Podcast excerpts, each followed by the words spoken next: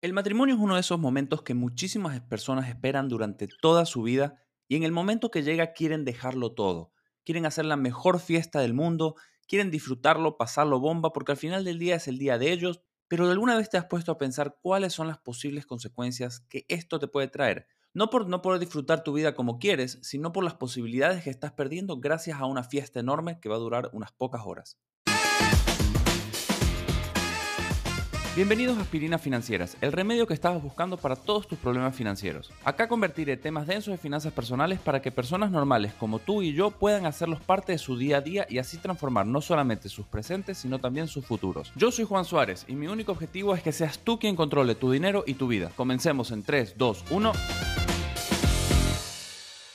Bienvenidos a Aspirinas Financieras. Hoy vamos a tocar en este episodio un tema que puede llegar a ser un poco controversial para algunas personas, pero es importante que siempre lo tengas presente en el momento que vayas a tomar este tipo de decisiones o quieras dar un paso más con tu pareja en la vida. Hoy vamos a hablar de lo que es el matrimonio, primero como fiesta y segundo como sociedad o como institución en la sociedad. Lo primero que hay que entender es que muchísimas personas sueñan con este día y me parece excelente que sea uno de los días más importantes que van a tener en su vida. Eso hay que dejarlo claro para empezar, porque después me van a decir que soy un hater, que tengo problemas con el matrimonio, que esto, que esto, que aquello. Entonces, a mí me gusta dejar en claro las cosas y decir que yo entiendo que muchísimas personas tengan como objetivo, o uno de sus objetivos sea tener la mejor fiesta del mundo. Y además, esto no solamente es algo personal, por así decirlo, sino que viene de un estilo cultural. Por ejemplo, si nosotros vamos a India, nos tomamos ese avión y nos vamos para India, el matrimonio en India es una celebración social,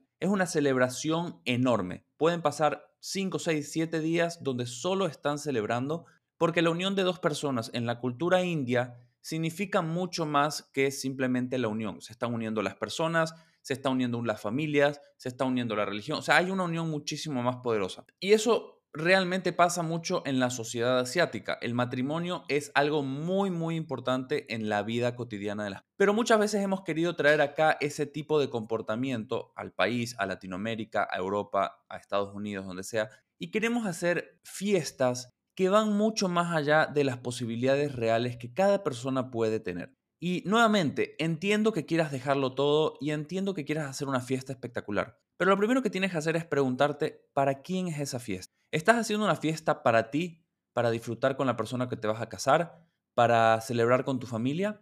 ¿O estás haciendo una fiesta enorme que en muchos casos mucha gente no la puede pagar y se tiene que terminar endeudando, o al menos las familias de las parejas se terminan endeudando, para mostrarle a la sociedad algo? ¿Qué le quisieras mostrar a la sociedad? Que eres exitoso, que te vas a casar, que puedes tener una fiesta acorde a la situación. Pregúntate qué es lo que quieres mostrar, porque una fiesta realmente no muestra absolutamente nada. Y más aún que, más aún ahora cuando las personas realmente se pueden endeudar en cualquier momento, en cualquier lugar a cualquier hora, no significa nada y no estás demostrando absolutamente nada. Lo único que puedes estar generando es un problema. Y si no te endeudas, estarías gastando muchísimo dinero también para una fiesta que puede durar algunas horas. O sea, las fiestas normalmente empiezan a las 6 de la tarde y terminan a las 4 de la mañana, o empiezan a las 8 de la noche y terminan a las 5 de la mañana. Estamos hablando que son aproximadamente 8 horas, 6, entre 6 y 8 horas de fiesta. ¿Vale la pena pagar esa cantidad enorme de dinero por una fiesta que va a durar algunas horas? Después, ¿dónde queda ese dinero? Algunos me pueden decir en los recuerdos de las personas,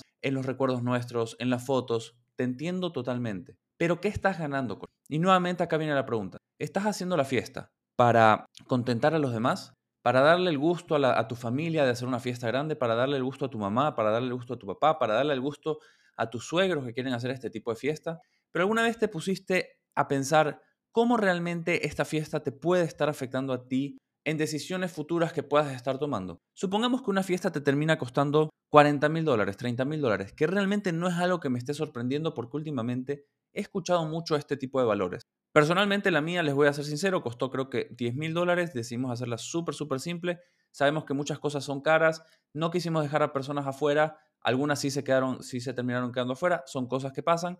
Y aprovechamos también la pandemia para decir, ¿saben qué? No podemos invitar a tantas personas, tenemos que hacerlo pequeño y nos terminamos ahorrando bastante dinero. Y creo que lo hicimos porque yo estuve atrás de esto y era como que no podemos gastar tanto por esto, son un par de horas. Pero bueno, como uno no quiere que se le acabe el trago, uno no quiere que se le acabe la comida, uno quiere tener buena música y asegurarse que la persona que uno está contratando tenga los mejores equipos y demás. Bueno, tuvimos que llegar a ese valor, todos aportamos, todos pusimos y pudimos hacerlo. Pero lo mejor de todo es que nunca nos endeudamos para hacerlo. Hay muchísimas personas que terminan pagando, como les decía, 30 mil, 40 mil, 50 mil dólares para una fiesta para demostrar absolutamente nada. La fiesta no demuestra absolutamente nada.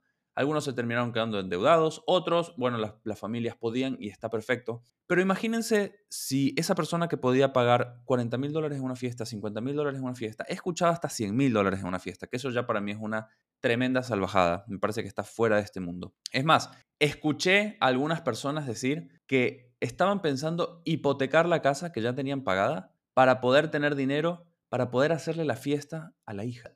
yo cuando escuché eso me quedé ¿qué? O sea, en ningún momento parece que le enseñaron a esa persona a decir, a ver, nuestras posibilidades son estas, no podemos gastar y obviamente no vamos a comprometer nuestra casa, el lugar donde vivimos, para pagarte la fiesta. Eso es una cosa que está fuera totalmente de, de serie, está fuera de mi cabeza, que no puedo entender. Pero volvamos al punto. Supongamos que tú te haces una fiesta de 50 mil dólares, 60 mil dólares. Acá lo estoy subiendo un poquito para hacer mi ejemplo. Hay cosas mucho más importantes y mejores que puedes hacer con ese dinero. Con 30 mil dólares podrías tener el ingreso a una casa, la entrada a una casa, para poder tener tu casa con tu pareja. Con esos 30 mil dólares le pueden decir a tu familia, ¿sabes qué? Vamos a hacer una fiesta pequeña, vamos a estar nosotros, vamos a estar la familia, van a estar nuestros amigos más cercanos, vamos a disfrutar en un ambiente cerrado, en un ambiente donde realmente la gente se preocupe por nosotros, porque mm, la, realidad es que muchas veces los invitados más importantes o la mayor cantidad de invitados viene desde los padres, no viene desde nosotros, porque nosotros invitamos a nuestros amigos, invitamos a, las personas más cercanas, disfrutamos nosotros, pero después está el abuelito de la abuela, del tío, del primo, eh, después está el tío segundo de, que viene de otro país, nadie conoce a nadie, te empiezan a saludar y no entiendes nada. Pero imagínate si puedes usar ese dinero para comprar una casa, para poner la entrada a un departamento. En vez de irte a alquilar, ya estarías pagando tu propia casa. Imagínate usar, en vez de dos mil dólares en, un, en una luna de miel que realmente va a ser buena, no digo que no, con dos mil dólares puedes tener una excelente luna de miel.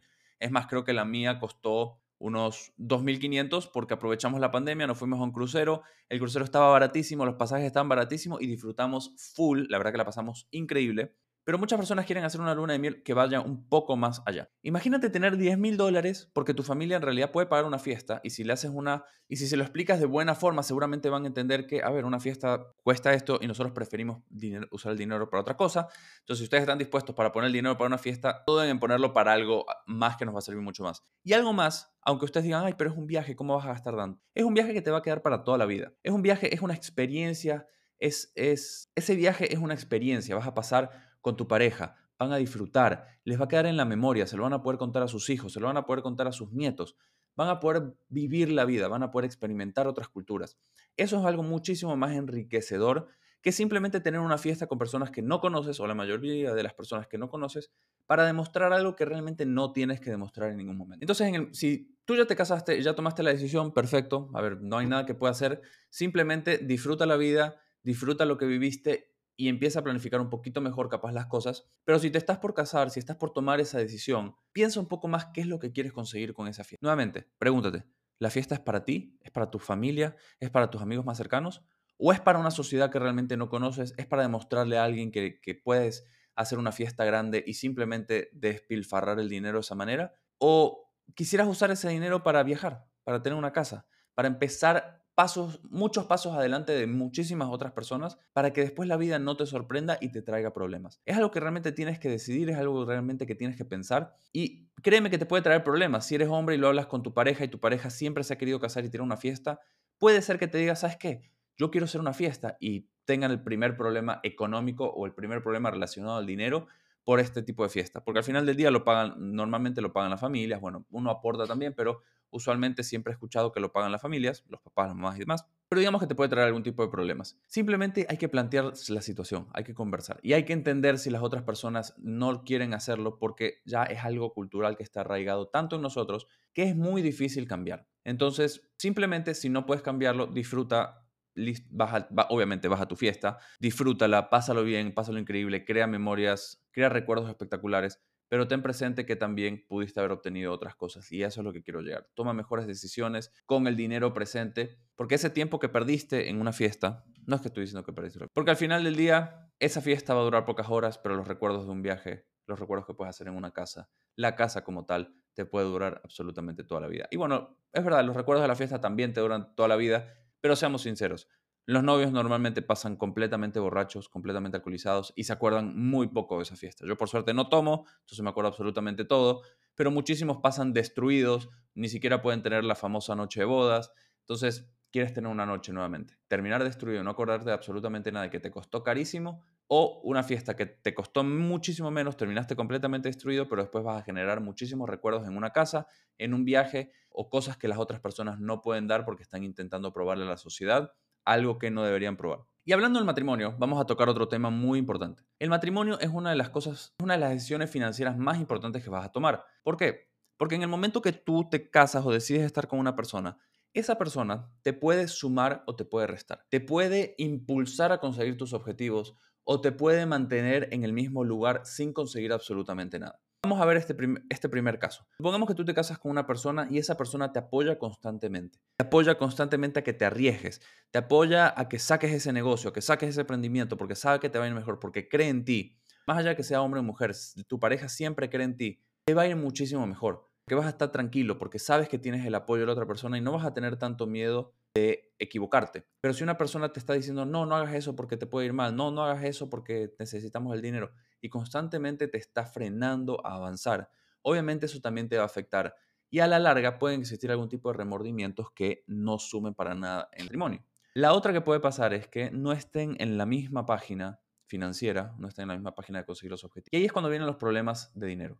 Se sabe que la segunda causa de divorcios en todo el mundo y en Ecuador también problemas con el dinero. Es decir, no están en la misma página, una persona gana más y lo oculta, la otra persona gasta muchísimo más y lo oculta, nunca se hablan, no saben cómo hablar de dinero y esto constantemente trae problemas. Entonces, si estás por dar ese paso, lo primero que tienes que hacer es hablar de finanzas con tu pareja, ver dónde están parados cada uno, porque al final del día todavía estás a tiempo de salirte de esa relación. Lo puedes amar, lo puedes querer muchísimo a tu pareja, puedes realmente querer pasar toda tu vida, pero si no están en la misma página, tarde o temprano se van a terminar separando porque el dinero trae muchísimos problemas. Y además tienes que pensar que si tomas la decisión igualmente de casarte y se casan, empiezan a crear una vida, empiezan a crear riquezas, tienen una casa, tienen todo, ese divorcio te puede costar la mitad de tus cosas. Más allá que seas hombre o mujer, todo lo que creaste se va a dividir por la mitad. Y es como volver atrás, es como dar muchísimos pasos atrás. Entonces es mejor tomar una buena decisión, saber que los dos están en la misma página. No quiere decir que esto sea infalible y que no se vayan a divorciar, pero obviamente minimiza muchísimo el riesgo.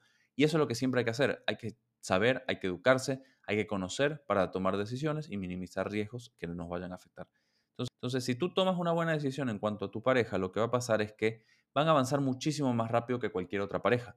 Pero si toman una mala decisión, pueden estar avanzando y en algún momento van a retroceder. Entonces, para recapitular un poco este capítulo, piensa realmente si cuando te vayas a casar quieres tener una fiesta enorme y no aprovechar ese dinero para tener una casa, para tener un viaje espectacular, para poner un negocio capaz porque tienen una idea y pueden poner un negocio y eso obviamente los va a catapultar muchísimo más. O quieres gastar ese dinero en una fiesta de una sola noche que lo más probable es que no te acuerdes absolutamente nada y estés haciéndolo para los demás y no para ti como pareja. Y obviamente el matrimonio es una decisión muy importante que te puede afectar positivamente a tu futuro, pero también te puede afectar negativamente. Entonces es muy importante que estén en la misma página con tu pareja y que sepan que van a trabajar siempre en equipo para conseguir todos sus objetivos. Y ahora para despedirme te pido que compartas este capítulo y por qué no el podcast entero con esas personas que sabes que necesitan una mano con sus finanzas. Puntúalo también con la mejor puntuación posible, así la plataforma le da un poco de amor y lo muestra a personas que de otra forma no podrían escucharlo y sin duda sígueme en Instagram como juan.suáreztr, donde doy cápsulas diarias para que puedas mejorar la relación con tu dinero. Nos vemos en el próximo episodio.